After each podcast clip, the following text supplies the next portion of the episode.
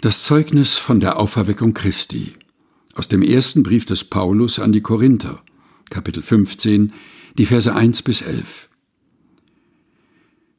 Ich erinnere euch aber, Brüder und Schwestern, an das Evangelium, das ich euch verkündigt habe, das ihr auch angenommen habt, in dem ihr auch fest steht, durch das ihr auch selig werdet, wenn ihr es so festhaltet, wie ich es euch verkündigt habe. Es sei denn, dass ihr es umsonst geglaubt hättet.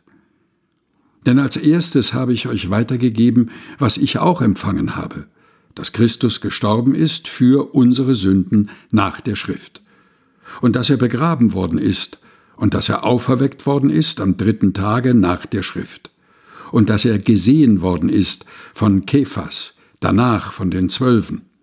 Danach ist er gesehen worden von mehr als 500 Brüdern auf einmal, von denen die meisten noch heute leben, einige aber sind entschlafen. Danach ist er gesehen worden von Jakobus, danach von allen Aposteln. Zuletzt von allen ist er auch von mir als einer unzeitigen Geburt gesehen worden. Denn ich bin der geringste unter den Aposteln, der ich nicht wert bin, dass ich ein Apostel heiße, weil ich die Gemeinde Gottes verfolgt habe.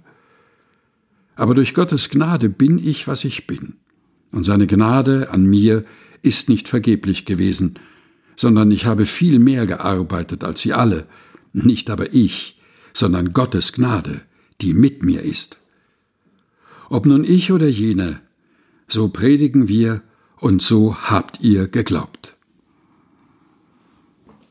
Erster Brief an die Korinther, Kapitel 15, Vers 1 bis 11 aus der Lutherbibel von 2017 der Deutschen Bibelgesellschaft. Gelesen von Helga Heinold.